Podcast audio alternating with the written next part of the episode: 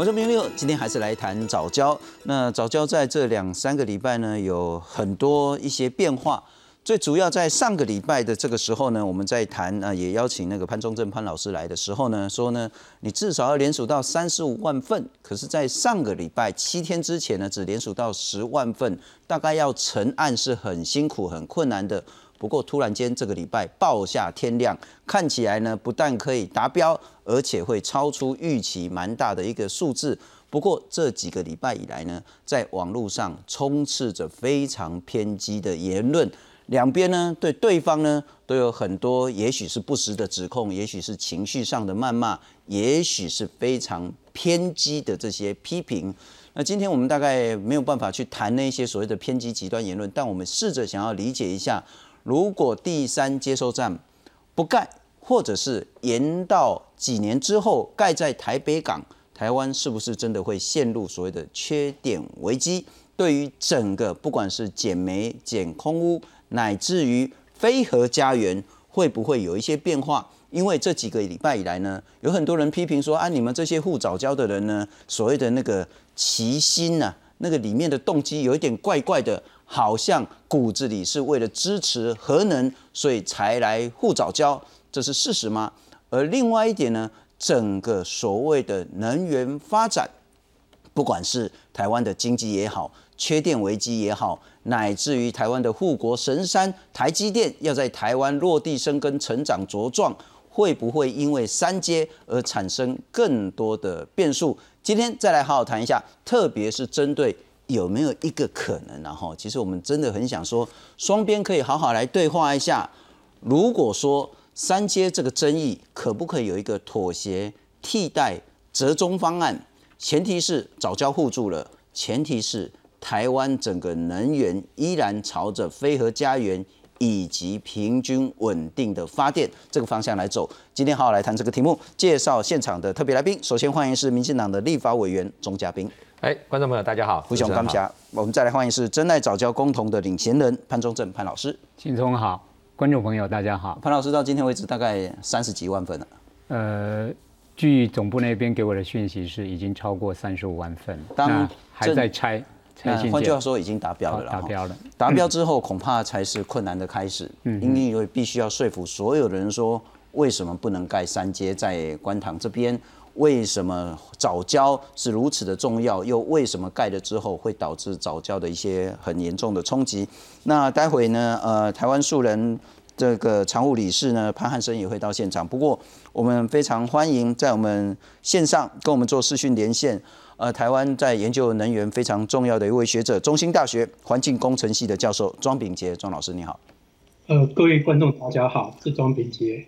呃，庄老师，我直接请教您，有无替代方案可行的折中可能？呃，就是说当然是有，然后也许会延个两年，但是呃两到四年，但是中间呃会稍微多增加一点煤炭，但是。呃，之后的话，其实台湾是变得非常那个能源转型，真的转过来了。呃，之前我们谈的是经济部能源局的讲法是说，如果不在桃园盖第三接收站，而跑到台北港来盖的话，最少是十一年。但您刚谈是两年，这中间的差别为什么会这么大？呃，其实应该是这样讲，就是说，呃，就是主要一个问题是在于说。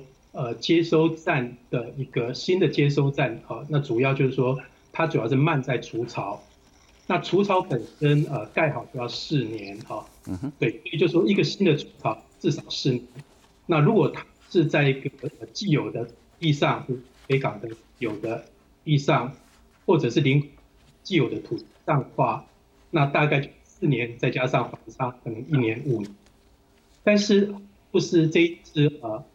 呃，这个护藻胶这个联盟，呃，他们诉求的是非核减煤护藻胶。那我们看它在一个就所谓公公过化的呃排除接收站的范围里面的话，嗯哼，把呃它是允许现在盖这些浮槽可以让它计时的，啊，那主草在明年就来了，好，所以如果啊起来的话，在明年度即使没有。那我们可以用一些槽车，把这些天然气运到槽来。不过庄老师，我可能打岔一下，呃，因为是那个网络品质不是很好。不过我再重复一下，您刚刚的说法是说，如果我们利用现有的储存槽，也就是也许在观塘大潭这个地方呢，已经有现有的原本的接收站的储存槽，那以及台中港的储存槽，我们先好好利用这个，然后呢，同时间在台北港。去进行不管是呃环评啊，或者是储存槽的工程，这个时候我们就可以大量缩减所谓的因为三阶移到台北港所导致的十一年的工程延误，而可以把它缩减到两到三年。不过我们可能要去处理一下网络的部分。我再介绍一下现场第三位特别来宾，欢迎台湾树人会的常务理事潘汉生。汉生你好，哎，大家好。讲故不空然后不过我们先来看看，呃，看起来应该承案没问题，不但达标，而且爆量。我们来看看，一箱一箱信件成堆，职工拆封和整理的双手完全停不下来。早教公投议题升温，民间的联署数量不断攀升。公投小组在二二八连假之后，收到二十四箱挂号信和两箱包裹，让盘点人力吃紧。但现场职工依然很开心。这是我们有史以来收过最多的邮件量。我们上次收到十六箱，我们就拆了一天多才拆完。那我们预计今天应该也要拆两天，才可以把它把整个邮件都消化完。早教公投第二阶段联署，刚开始回响并不大，但二二八连假之后，累计超过了三十一万份，渴望在二号突破三十五万份的安全门槛。职工希望在截止日之前可以冲破四十五万以上。有本土社团出面力挺，同时也呼吁不要把公投议题操作成政党恶斗，执政党也不要放任支持者攻击环团，不要再有公投恐惧症哦，去面对这些我们当初自己哦去争取而来的公投决议，民进党可以直球去来对决这个公投的议题，不要再飘闪躲。公投是民意的展现，我们非常重视，也尊重，这也是台湾哎各种。民意哎的多元社会可贵的现象。行政院长苏贞昌再度表态，会重视民意，同时重申保护早教，也要维持供电稳定。至于早教所在地桃园，市长郑文灿则说，在二零一五年停建核四之后，当时的经济部长有拜访桃园，希望可以推动大潭电厂扩建和中油三阶。他当时强调，要完成环评，兼顾生态保育和能源开发。这案子已经完成环评。那也缩小了面积，从两百三十二公顷缩小到二十三公顷的陆域的面积。那我想环保团体有一些不同看法。那我们希望经济部、哦中油、台电哦都需要把更多的这个资料要说明清楚。郑文灿指出，关心早教保护区的富裕良好。大潭区将近四公里的海岸线，要等生态调查结束，再决定适当的保护策略。这台北桃园综合报道。不过，钟委员还是请教，这应该从头至尾都是一个环保议题、经济议题、能源议题，而不应该是一个政治蓝绿问题。所以，不应该说是因为国民党参与联署了，就有人支持，有人反对；也不应该说今天有独派团体支持了之后呢，就有人因此改变他原本的立场。我还是想请教，环团现在还是认为说有替代方案。如果说呢？刚刚庄老师也谈得很清楚，原有的除草啊，反正你就加强它的能量。现在呢，在桃园这边的这个天然气发电呢，是从台中拉一条管线到桃园去。如果这个管线可以让它的量再大，然后同时间在台北港去施作，甚至也许待会会请教庄老师，他也谈到说，如果它可以离这个岸更远更远一点点，用浮式的概念的话，也许就可以解决，然后两全其美。有办法对话，有办法解决吗？我觉得只要有替代方案，这个就有话好说，就有话可说了。因为过去哈，坦白说这段时间这个议题哈也酝酿了很久。那最近的比较热烈，我自己在立法院，我们有一个再生能源的一个一个赖群，大家都会在那边有不同的意见交交替，不是只有参与呃这个民选公职的，也有其他的，包括以前的呃运动团体的人士在内。那我是觉得这样，初期我在看早教这个议题，我比较担心的是什么？是绝对价值的论辩，绝对价值没有办法讨论。到公共政策的时候，因为尤其是我们在现在的这个网络时代哈，大家很容易在看到，你就刚刚主持人一开始讲到的，我们摒除了一些在网络上极端的意见，是那种极端的意见呢，基本上这是绝对价值，没办法对话，大家只能会只会相骂。但是呢，一旦进入到叫做替代方案的时候，主张这一派的人，他觉得如果我有替代方案，试图要求对方来说服对方接受，而对方呢也提出他的替代方案，希望能另外一造能够接受。那这样子的相对价值呢，就比较有讨论的余地。这基本上是一个公共政策决策的过程。是，所以什么叫做替代方案？替代方案就是会问一个问题：你要达成的目标是要不要去衡量它的价值？然后你要付出的代价，你要不要去判断？如果说天平的一端是绝对价值，没有任何一个天平可以平衡，一定是你要捍卫的价值，你可以允许它可能说服对方的时候，你可以降低你的价值，但是你也能够把你提出来的成本让对方可以接受。举例来讲，两兆这边，我先谈中油，台湾中油，谈经济部，再来谈环团这边。首先一边是谈什么？到底早教它的重要性，它的稀有性。它的不可回复性，它是不是那么的绝对？这就是另外一边在讨论的。譬如说我这边看到的哈，啊，这是那个呃台湾中的经济部所提出的，是他说就早教来讲，啊有关心早教在南边的部分，大潭以南，大潭以北有新域早教，那基本上说以北的部分大概已经没有什么可以维护的一个价值了，这是一个说法。反而关心早教呢是具有它的珍贵性，啊，它的对生态的贡献性。那它是值得保留的。好了，这样听起来就好比说，那大潭角礁的它的位置在什么地方？它固然是生态的一部分，但是生态里面有三个部分嘛。首先我们提到的是什么？它的形成过程需要很长的时间，没有错。这是很多的生态都是这样的，经过长时间。第二个，它的一个呃珍贵性是不是有没有其他地方比它更重要？它在那么多的藻礁当中，它的珍贵性如何？第三个就会谈到的，它的它是不是破坏后不可回复性？就有人说它对生态系的贡献价值，这个是一个可以讨论的。我想环团在这里呢也会去就这个部分要加说明。另外一方，环团这边也对于所谓的第三接收站它的重要性也提出类似的说法。第三接收站那么重要吗？时程上那么迫切吗？没有怎么啊其他替代方案吗？所以同样的道理，三阶也被环团拿来跟早教一样比。你三阶在我们的整个能源政策上，譬如说。有什么东西互相不会反对的？第一，我觉得双方都没有反对什么。这经济部没有去反对早教它的生育、生态上保育上的需要，应该能保育就要保育。问题是有没有得保育，这是一个问题。同样道理，环团这边也没有否定我们二零五零年，我们希望尽量的降低燃煤，提高燃气的比例。大家的立场在这里面看起来是一样，但是距离进行到了替代方案的时候开始不同了。当刚刚我们听到庄教授说，哎，你可以在台北港盖啊，哦，就是在台北港盖。经过说法什么时程上来不及，又或者说你可以去拉海管，可以拉陆管呐。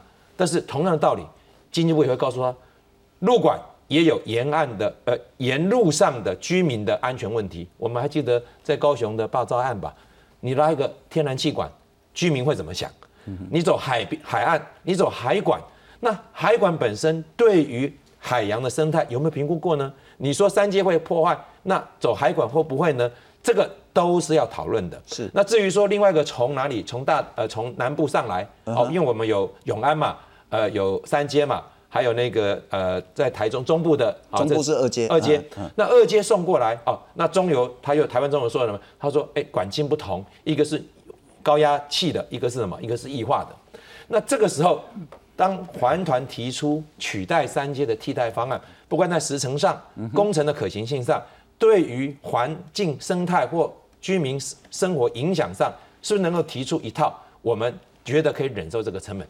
同样的道理，今天经济部他也提出一些一些说明，他说原来呢这个大谈早教呢，其实，啊，我举个例子来讲哈，有一位王守成哈，我对不起，我要引用他的说法嘛哈，我们在网络上讨论看到他的说法，他基本上是认为说。双方的讨论可以来看。那么，如果说大谈的早教是在二零零年啊，就两千年之后，才因着工程的关系，慢慢的浮露出来，它一半淤沙，一半被排除。那这到底是工程造成的，还是它向来就是如此？我觉得这些问题都要被讨论，因为在两千年之前，大潭早礁它在我们整个呃桃园沿海的生态系上的重要性，它的存在是自始就一直存在的。还是因为当年已经有了一些工程的施作，才让它被浮露出来。这也可以提出来一个大家互相讨论的地方。那至于说关心早教，这是另外一个政治议题。关心早教的确被认为它的必须要维护性比较高啊，价值是这样。白玉可能认为说已经没有了。好，那这个大谈到底你要怎么去摆设它？它的可不可回复性？我想呢，这都是在讨论当中必须要思考的。那当然，至于台湾中油也好，经济部的说法也好，三阶是不是时程上完全不可以改变？那我必须要说的是说，就我们目前在我进入到立法院之后，我们国家的能源政策很清楚，一开始定了二零五零啊，二零二五，希望能够把燃气拉到百分之五十。目前是多少？目前呢，我们这个不要说是一个。呃，不能说什么，我们常用什么交叉交叉之类的哈。呃，也就是说，目前呢，大概是维持在，我看到了，目前到去年为止呢，我们蓝煤是四十五，蓝气是三成多的，好，三十三十三。那我们希望呢，到了二零二五的时候呢，可以拉到百分之五十是蓝气，蓝煤呢希望降到百分之二十七，绿能呢希望拉到百分之二十。那在这样的一个还有四年，啊，不到的四年的时间。那我们怎么样把蓝煤降低？我想是他关切的。是。那燃气要拉到那么高，那三阶它的必要性跟重要性还有急迫性如何？我想呢，台湾中有提出一定的说法。我觉得大家可以在对方所提出的替代方案上去衡量我们能够负担的代价是不是可以承受，包括时间，包括其他相对的价值。了解啊。那汉松，我还是请教你这件事情。其实我觉得这两三个礼拜，当然已经看起来应该成案的了哈。可是我觉得。正反彼此付出蛮大的代价的，就两边其实都承受对方很多不符合现实的指控了哈。潘老师这边可能很多人，我在至少因为我两边的那种谩骂批评的言论我都看得到啊，什么中共同路人呐，哦被国民党利用呐，哦然后呢表面上挺早交啊，事实上是为了那个启动合适然后然后呢什么什么居心叵测然后啊然后呢诬陷什么小英呐。啊，另外我也看到说那一些支持三阶的人呢，也被骂说啊，民进党侧翼然后没有脑筋的啦，哈，然后呢，只是那种无脑的那种什么绿粉啊等等的。我想这种刚嘉宾谈得很清楚，网络上的极端言论，它会带风向，但它不应该成为一个决策的重要依据。有办法这一个阶段开始进入实质有意义的讨论吗？呃，如果。每个人在讨论事情都是像我们有话好说这样，我觉得就会很棒啊。但很显然事实不是这样。那我觉得这是有机会了哈。其实为什么要弄公投，就是我们希望公投能够变成一个讨论的平台。那可是现在变成说，在讨论公投的时候，就有人说，二零一八年的经验呐，就说那个公投其实没有真的在讨论事情，而是直接到最后就直接去做投票了。那我们在想说，其实民主不是只有投票而已。那二零一八年是一个负面的经验。那二零一八年的负面经验，其实有部分执政党也要负一点点责任的是，当时执政党不愿意出来说明，他只想冷处理，所以造成了这个这个结果了哈。那当然它是过去的事情，我希望我们现在从现在开始重新来讨论。那刚刚我我想跟嘉宾做一些回应呐，哈，就是说第一个是替代方案究竟是谁该提出来？嗯，我想在民主社会的讨论里面。不应该说，哎，你反对你就要提替代方案，因为我们不是执政党，环保团体不是执政党，在野党也不是执政党。其实所有资讯、所有的资源是政府是最多的，所以政府本来就有责任提替代方案。其实，在环评法里面，替代方案就是开发单位要提出来的，而这个案子开发单位就是政府，中油就是政府。所以，其实替代方案是应该在环评好好讨论的。可是，蛮可惜的是，两年前。三年前在讨论环评的时候，其实到后来就没有讨论了。到后来就是一个政治力决定说，哎，时间来不及了，赶快让它过。那当时也很多环评委就拒绝了嘛，就没有就没有开会，然后退席抗议。那后来就没有讨论了。那其实这两三年期间，大家也一直努力要去沟通啦。那我们也都相信说，执政党里面有很多人是有这个核心价值，也愿意讨论。可是刚好去年有这个。来做的事情，所以本来负担着沟通责任的这个农委会主委陈吉仲也没有办法进行这个讨论，那变成说卡到现在又变成要做公投，那我觉得也没有关系。我们现在三月到八月还有五个多月，将近半年的时间是可以好好讨论的。那关于刚刚谈的这些，到底会不会缺，会不会这个供电比较紧张，这些事情都希望在公投好好决定。那我觉得有一个。刚刚讲的三个三个重要性啊、时程啊这些问题，我觉得有一个东西要讨要先定义清楚的是，其实环保团体没有反对天然气，是，但是天然气在二零二五飞核家园，我们应该看的它是一个过渡性的方案。是，现在我觉得民进党有一个问题，我提出来跟嘉宾讨论了，就是说，民进党现在在谈能源政策，都只谈到二零二五，但是其实现在国际上已经谈到二零五零，就巴黎协定之后是谈二零五零近零碳排，但是我们现在现在这个会期很显然就准备要讨论气候变迁法，我们现在要看到二零五零近零碳排，那如果二零五零近零碳排的话，这个情境模拟不但要减煤，也要减气。对，气也要减。当然，气跟煤比较起来，我们支持气啦。是的，因为气它的比较干净嘛，比较干净嘛。那我们跟反跟永和团体的立场是不一样的啦。好，那气它是一个过渡的一个能源的时候，它应不应该去破坏一个六七千年这样子的一个早教？嗯哼，这就是值得商榷的地方。潘老师，我请教您了哈。呃，当然还是。也许叫先恭喜了哈，但这不应该是恭喜，因为有更多更大的压力跟责任出现了。呃，我直接请教你，我您当然比我更清楚，很多人骂你是挺核能的，所谓的呃表面上挺早教，实际上呢是帮所谓的重启核市开了一条路。那再来就是说，台湾如果陷入缺电危机的话，台湾整个竞争力会下降。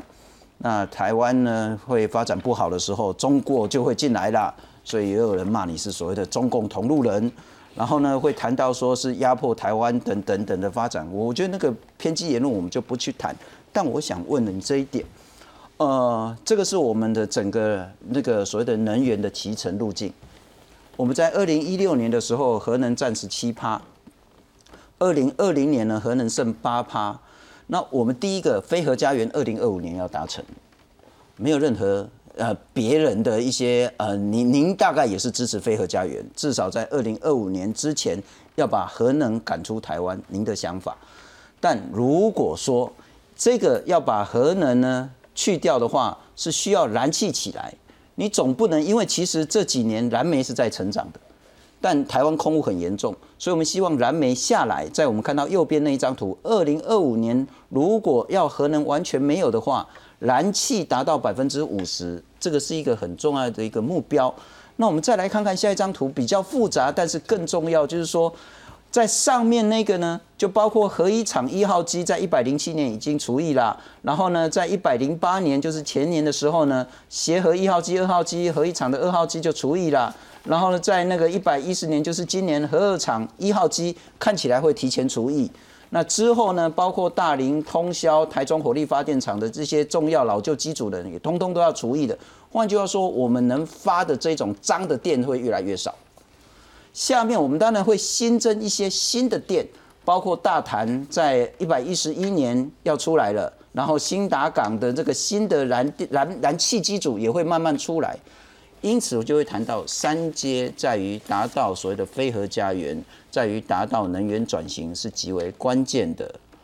呃，不礼貌的请教您，会不会因为护了早教之后，意外的帮了核电开了一个大后门？我先 我先回应一下那个嘉宾哈，就是我觉得谈这个问题其实要有历史感。不能现在碰到了问题啊，才说我们要怎么去解决。是，其实最早应该是要先去谈这个地方是不是有保育的价值。那如果有保育的价值啊，为什么我们的政府呢没有尽责去保育？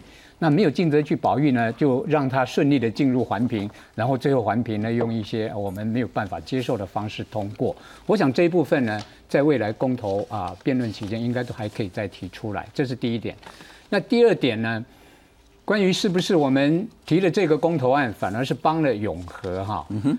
呃，我首先要表达，我们这个团体哈，从头到尾都是反核。我个人其实很早就走上街头。是。哎，对。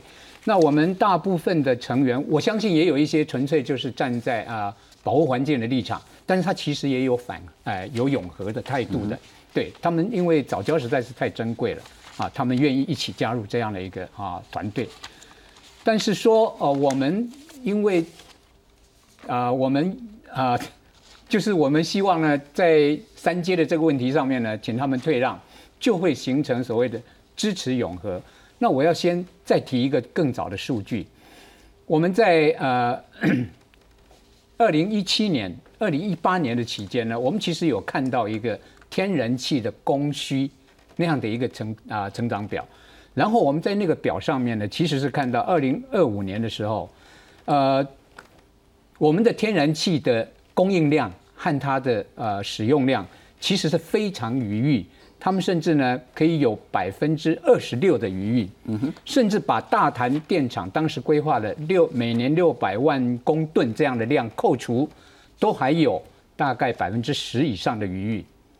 如果这个表是正确的，这是台电当时候在开我们那个论坛的时候提供给我们的资料。如果这个资料是正确的，不缺天然气，为什么要买早教？嗯哼，对。然后我们也强调，第三天然气接收站，我们从来没有反对。我们一直反对的就是它不应该盖在国宝级的地景上面。嗯哼。那相对于这一次的公投和永和的公投来看，我们觉得大家担心的事情，其实呢，在过程里面，我们会把我们的诉求提出来，跟他们啊有一个相对应的说法。我倒是觉得这是一个澄清真相的一个好机会。真相如果出来，也许大家反而通通会来支持非核减煤就早交，也不一定。因为现在的所谓的永和者，他们有他们的理念，我也尊重。也许黄世修会被你说服。呃，我认为有可能，当然不不排除了。我认为国民党这一次会支持我们，我相信他们也知道我们就是一个反核团体。但是呢，站在就是说保育早教的立场。那他们可能会有另外一个角度，慢慢的来看看到底永和跟飞核之间问题在哪里。如果可以，大家可以在啊能源转型成功的方面不必用到核电，那又何必呢？那大家就有共识，所以我会比较乐观的来看待这件事情。了解，我大概很清楚，说接下来最最最重要的其实就是两边拿具体的数据。来去做好好的对话。那补充说明一下，当然我们其实最近也一直很积极的邀请，包括经济部、包括能源局等相关主责官员。那希望以后可以促成更多更多的对话了哈。不过今天的部分，因为经济部认为说实在时间太急促，所以他们无法安排。那我待会也要特别请教一下庄老师。很显然，您刚刚谈的那个重要的方案，必须要再说明更清楚，是否真的有可能在护角交的前提下，在不缺电的情形下。在非核家园的前提之下，从原本经济部所说，如果要从桃园大潭移到台北港，要多延误十三年，您的方案只要说再耽搁两年就可促成。我们来看看，是不是因为早交的增户而导致三阶无法兴建，而导致台湾再现缺电问题？进入最后阶段，早教公投联署声势水涨船高。面对环保团体和民意压力，经济部强调，第三天然气接收站相当重要，影响全台百分之六的电力，主要供应北台湾和新竹。六趴的供电呢，呃，是一个非常不可或缺的，必须进行这些作业，也就是要用天然气来代替燃煤。我们希望早一天。停止燃煤发电，减少碳排放量，也是非常不得已的抉择。永和团体则认为，重启核四就可以确保稳定的电力供应。包括早教、提塘、农田、渔场，再生能源原本应该是一个环保的手段，却反过来破坏了环境生态。环保团体表示。发电和减煤不代表只能使用天然气或是核能发电。比较理想的状况就是现在要加速就再生能源还有节能的一些政策，这两个去去做取取代燃煤减煤，一定是呃相较来说更更具呃无悔性。庄老师，呃，第一个问题，是否三阶不盖在桃园就一定会缺电？呃，是不是可以帮我放到我的简报十四页？哈。那在十四页这边就说是目前那个中油早交接收站的一个情况啊。嗯哼。对，那可以看到最上面那个图就是目前它有一个有两颗除槽啊呃的的建设嘛哈。是。那这一次呃就是潘老师这边呃你可以看他的一个诉求的话，它是在低潮线到外海五公里啊这边是呃属于如果通过的话，这边是不能接收站的啊，不能建接收站。也是潘老师已经把这个除槽可以保留下来继续来用啊，因为这除槽是在呃呃是已经在那个所谓的低潮线呃更高一点点。是。那刚刚讲过说，其实关键是除槽，因为除槽的建设要四年，啊，要四年。所以在任何地方，如果新的接收站、新的除槽，就是要四年。那潘老师这边非常的呃，就是想的很周延，就是说，呃，这些除槽是可以留着的，啊，那除槽留着之后，这除槽可能明年就好了，啊，那现在有了除槽以后，哦，那在今年度啊，在下一页十五页这边哈，就是说这些槽车啊，或者十六页这边哈，就是说这些槽这些除槽的话，现在可以透过一个叫做。槽车啊，就是你可以在台中港把这液态天然气装满之后，那送到除槽里面去啊。那在十六页这边有一些例子，就是在呃日本这边哈，那它在左手边上搭配一些槽车跟除槽，甚至气化都在这里。所以就说我的看法是这样，即使是呃就是真的通过的话啊，那因为除槽留住的，所以你只是比较辛苦，你可能要从台中港。把这个所谓的液态天然气透过槽车送到除槽来啊，所以我觉得就是说比较辛苦，但是并没有想象的那么严重。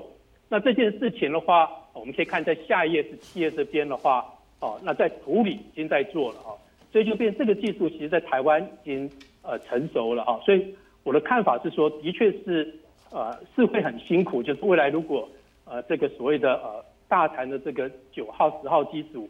要每天每天透过这个槽车从台中港把一台天然气送到这除槽来，的确非常的辛苦，但是也没有想象的呃那么的严重啊。是我想想表达的哈。OK，那庄老师您您可能稍待一下哈，因为我这个太重要的一个想法，所以我必须请教现场几位来宾。那我再补充说明一下，庄老师刚刚讲的，特别是请教潘老师，庄品杰庄老师的想法是说。我们其实可以有一个那个两全其美的想法，在桃园三街依然让他用，甚至可以提前用，因为我们现在就有我们看到这张图，在上方那两个圆圆白白的那个就是天然气的除槽，啊都气候啊嘛，啊气候咱都用嘛，啊不然那咱卖往外海接来啊，咱用陆路用车啊载天然气啊个坑在遮内底。当然，在整个交管上，在道路设计上，在什么安全的上，需要付出一定的成本。但三阶可以顺势的一些启动，然后可以供气，然后在这个时候，我们赶快去启动台北港，然后把整个时程从原本经济部所说的十三年，也许很乐观，缩短成两年。这个方案，您初步可以理解接受吗？如果说现在的除槽，它是透过陆路。进来，而不是在我们的外面去做一个工业港，嗯哼，那不会伤害我们的早教，这个我们当然可以接受。但是问题是，会不会这个做法是因为这里有了除槽，外面就一定要有港，会是从海上接过来？如果是从海上接过来，这个港要建的话，这个港它不是只建一个形式的，它是实质要有，包括啊那个吃水很深的。船要有航道，所以你谈的是那个所谓的诚信的问题，就是所谓的工业港部分，它到底要不要？如果政府可以那个完全说我不走海，就是外面那个港，哎，我可能说错了啊，那个槽应该还没盖啊，没盖了，现在正在盖，一个盖盖啦，但是快成了，另外一个刚刚从地我们看中间这个现在正在施工中的了哈，啊，是。上面那一张就是想象图了，未来的可能图这样子，对对，那。包括最上面那一个有一块的绿地，其实那就是新的填填海造路啊，也就是潘忠正潘老师说说，如果外面那个东西完全不做，对，所谓的那个离岸的码头通通没有，是，而且呢只保证，但是这必须要交足够的信任度了哈。从路上的这些道路呢，透过槽车运送天然气，那么潘老师是可以接受、可以理解、可以支持的，因为它已经是既有的田区。它并没有伤害到我们的早教相关的生态系。委员这样可可能可以讨论吗？我大概很难说可行吗？如果当它越来越具体的时候，那么刚刚呃潘老呃那个呃庄老师所说的，透过陆路是槽车还是油管还是气管来运送到这两个大型的呃天储储气槽的时候，那么就是另外一个讨论开始了。你槽车在路上跑。我我我单单说潮车好了，我们在屏东哈，最近养猪的议题很热哈，哎，我们也希望说养猪的这个猪粪料能够变成生殖能源。那么可是呢，我们的养猪场规模小，很分散，所以我们要用潮车，像水肥车一样把它集中到一个地方，才有规模经济的效果。那第一个反对的就是那个生殖能中心所在地。他说我们附近才几个养猪场，你把其他地方的养猪场都往这集中，潮车在路上跑，到最后在我们这里造成的冲击，环境冲击最大。好，现在一个来了，如果我们要减少环境冲击。这个环境如果是自然生态环境，我们采用另外一个陆路的方式冲击的，可能是我们人类的生活环境。现在呢，有些问题大家始终没有触及。那基于一个我们讨论的一个客观性，我还是要提出来。刚刚我们制作单位所出示的那个三个圆饼图，因为我特别去注意，怎么跟我的资料不太一样？上面引注的资料来源是二零一七年经济部的新闻稿。是好，但是呢，在我看来，同样是经济部发行的，它是在二零二零年发布的。那么其实我们在二零一九年。就已经是蓝煤是四十六，不是上面的五十。我们的燃气呢，一样是维持三十三，核能呢是在十二。我的意思是说，如果今天认真要做一个负责任的讨论，这些前提其实都要一个一个拿来讨论。也就是说，目前我们的能源政策在那个能源配比上，因为刚刚讲到二零一六到二零二零，我们的燃煤并没有增加。我看到的是二零一九、二零二零一直以来蓝煤在下降，嗯哼燃气呢，其实呢，从去年到今年，你说的是一九年嘛？那如果是一六、一七、一八，但是二零二零年也不是刚刚的大饼图了。好，可能二零一七年的资料，它对二零二零的评估跟二零二零现在拿到的资料是不太一样的。好，那同样的道理呢，我刚才在引用一下，在在我们总是有些比较信任的说法，那这些前提可不可以讨论？比如说，呃，这个那个大谈的早教。它跟关心的早教，它的有没有一个比较？如果真的保育，关心的早教已经划为保育区了，对不对？保护区了嘛？关心早教变到那大潭的价值跟关心的价值，是不是这里面一个说，他说大潭早教不是纯早教，关心早教才是这样的命题有没有被讨论？如果我们已经将还能保存的已经划为保护区了，另外一个大潭跟相较于关心来讲。它并不是一个原始林，它可能是二零零一年之后，因为中原的工程，它的生态发展是二十年才发展出来的。那这一段要不要讨论？因为目前我们好像没有人在讨论说，所谓的大潭它的早教，它本身在生态上的珍惜性，就像我们在讨论说二三阶的必要性的时候，可以拿来讨论。但是早教的珍惜性是不是也应该拿来讨论？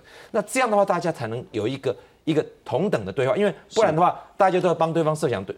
替代方案的时候呢，都没有去强调说，那我所要保留的价值是不是已经讨论到有定论？了解。那这部分我要请教潘老师然后待会要请教那个申汉，就好那个不不那个我我要想我说，我今天也看到一个论述，说好像一些护早教的人每一次都拿那个小英总统在签署说真爱早教，他说，哎，小英讲的是关心早教，啊，关心不是已经成立保护区了吗？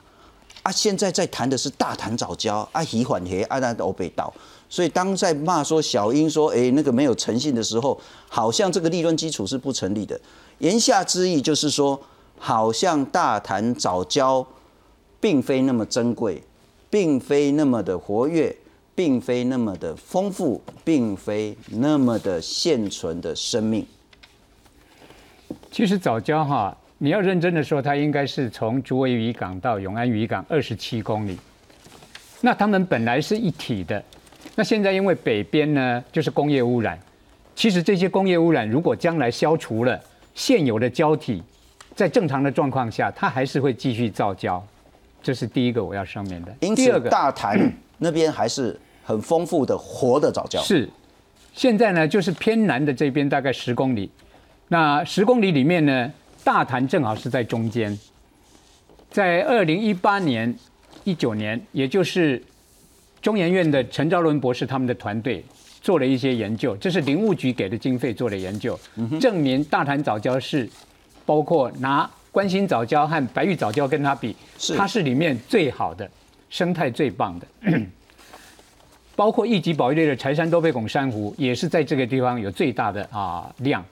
如果是这样的话，比较之下，当年蔡英文总统到了关心早教，他说早教永存，他也没有写说是关心早教永存啊。哦，大肠不必。我认为那个时候应该是统称早教是该保护的。那我请教，现在就是会有两个需要证实对话的部分。经济部的说法说，三阶，那当然他经济部也认同关心很重要了哈，所以我们就不谈关心早教。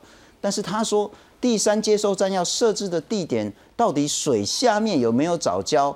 他下去潜水摄影之后，啊不啊不啥啥啊，几片啊那蒙蒙标标，浊度那么高，没有发现，他讲得很清楚哦，没有发现所谓的造礁生物，没有发现壳状珊瑚礁，也没有发现柴山多杯孔珊瑚。这个叫做官方资料，开发单位的资料。可是我们陈昭仁博士自己亲自下水去，在那么浑浊的里面，他还是看到了生态。也就是从一开始环评，我们就希望跟他们对话。到环评过了啊，蛮憨的过了之后，我们还是希望能够跟他们对话。可是包括去年六月四号以后启动的所谓沟通平台，我们最后呢没有强调，因为蔡蔡英文曾经告诉我们说，哎，我们可以考虑启动听证会。那最后呢，终于谈成了来一个类听证会吧，就是说，呃，有那个听证会的规格，但是呢，呃，就没有那个法律没有没有法律效应，但是至少呢，真相这些可以澄清。可是整个的过程里面，我们就看不到一个真正要去解决真相的这一个东西啊。是，如果说有这样的一个可以讨论，有听证会形式也好，让大家都公开的坐下来谈，那就可以去核对资料。比如说嘉宾刚才说的，他说大谈早教是因为呃那个电厂图题效应才出来的大错特错。好，因为我们在地的人住在那里，我们带着小孩子去玩水，这个都知道嘛，我们就是在潮池里面玩水啊。那这些错误的资料为什么嘉宾会有呢？就是台电他们提供的嘛。我说这些如果是错误的资料，大家不去坐下来把它厘清，就会不知道说该保护的汉汉生就要保护，却没有一定很多人人会听个不飒飒了哈，一边说大潭虾都不早教的西腰料，一边说啊哪有那个多丰富的生态，那个台湾很重要的海洋之母，然后一边讲说啊你去跑到那个台北港也不用十三年，其实两三年就可以达成的。经济部说不行啊，那一定要十三年。我说，当我们在基础的事实资讯上，我们都没有办法一致的时候，我们如何去谈一个公共政策？对，所以我们刚刚就讲说，希望能够好好谈呐，哈。那好好谈这个需要一个过程啊，所以公公投是一个方式，好啊，现在也未来五个月就会好好进行这件事了。那我觉得跟嘉宾对话是说，其实也很多网友在问呐、说啊，二十七公里嘛，哈，桃园二十七公里啊，大谈这里啊，只切一小段啊，会不会有问题？其实我们在谈这个生态保育的时候啊，哈，有很多是可以用比喻的，因为一般民众可能没有那么多理解。那其实包括早教也是最近热起来，大家才知道说，哦，早教比珊瑚礁长得还慢，还要珍贵。那其实就好像说我们在讲文化资产保育的时候的这种类比哈，就是说大英博物馆，它可以说它有很多馆藏，所以类似的馆藏损失一点没有关系。故宫博物院有很多字画啊，一两个字画烧掉没有关系，不能这样子嘛。金字塔好几个，所以一个炸掉没关系，不能这样子讲。好，那当然这个早教有没有那么的珍贵，其实就是很多不同的证据要去比对。那现在在在这些长期研究的这些科学家，也包括我们去大谈会遇到很多公民科学家。我上次去环岛骑到那一段的时候，刚好在路上就遇到一个公民科学家，他每天去那边做调查、做记录。嗯哼，他没有科学，他没有那么严谨的科学，但是他每天做记录。那这些有学术背景的科学家，他很严谨的去做记录，他发现说这里有很多的藻类是从来没有发现过，是新种。但是一个新种到确认命名是要需要时间的，还包括很多章鱼，现在都发现了，还没命名。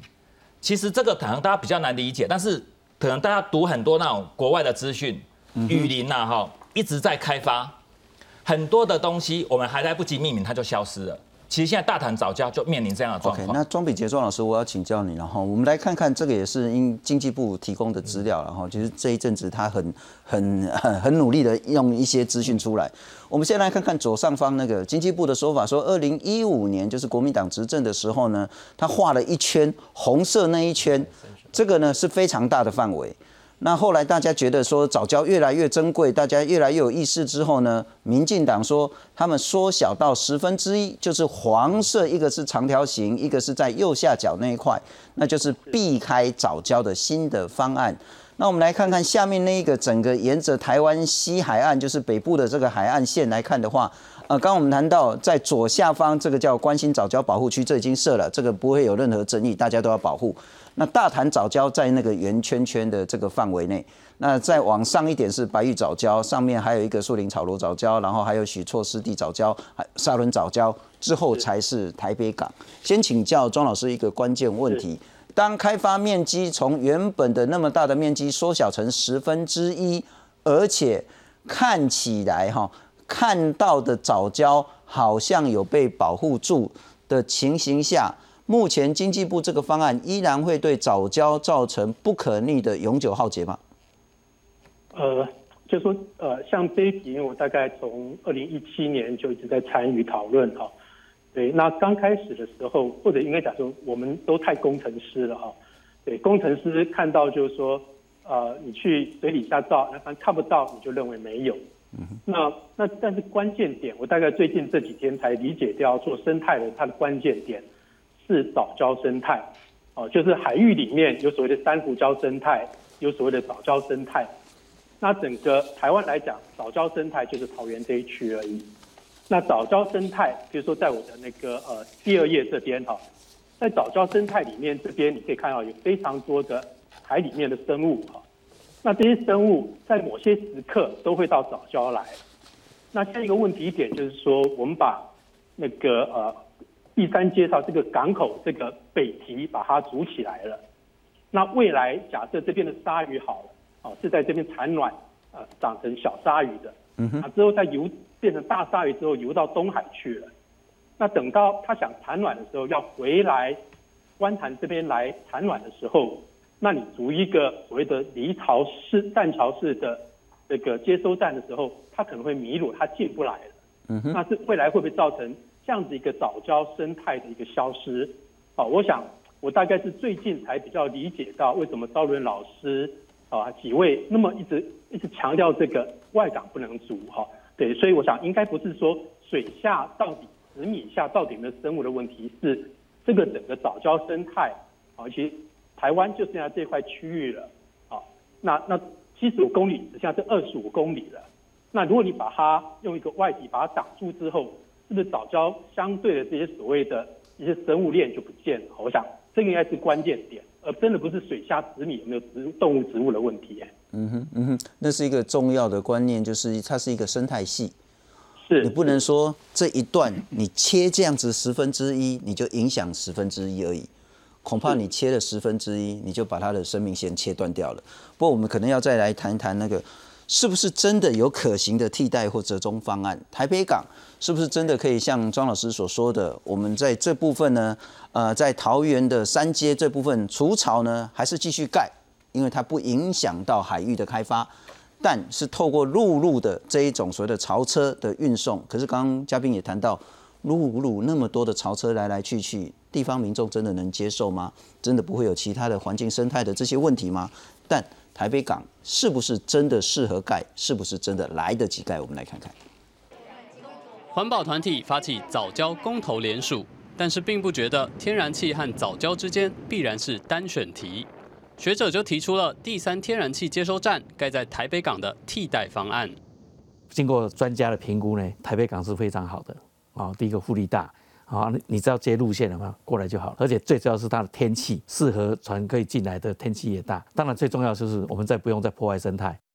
不过行政院指出，盖在台北港的方案实际上并不可行。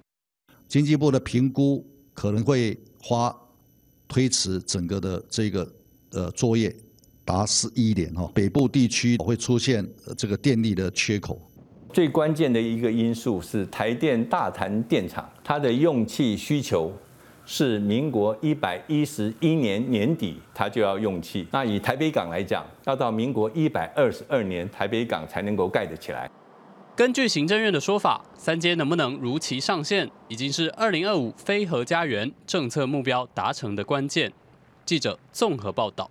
我嘉宾还是要请教你了哈，就是说，如果大家都不妥协的话，这个就只能越来越激化，很难继续对话。然后，不管两边的目标，大概都很难达成。我还是想说，是不是政府方面可以在替代方案那边再仔细的更多评估？好，其实呢，这个我们在很多讨论群都有人主动的是希望提出这样提案。像我们看这个图好了，其实目前已经越来越接近了哈。目前这个绿黄色的框框啊，是已经乙田区。现在争论点不在这乙田区的施工与否，是在观塘工业港那个 LNG 船那个地方，那叫做那个田区跟航道区。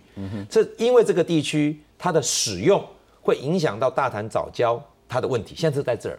但是我刚刚从庄教授的说法在提到说，到底是富裕的概念还是破坏的概念？严格来讲，在现在的二十三公顷的田区已经填的情况之下，如果真的有破坏，也已经破坏了。嗯哼，就是说现在这个已填的田区的部分是没有所谓的生态热点的存在。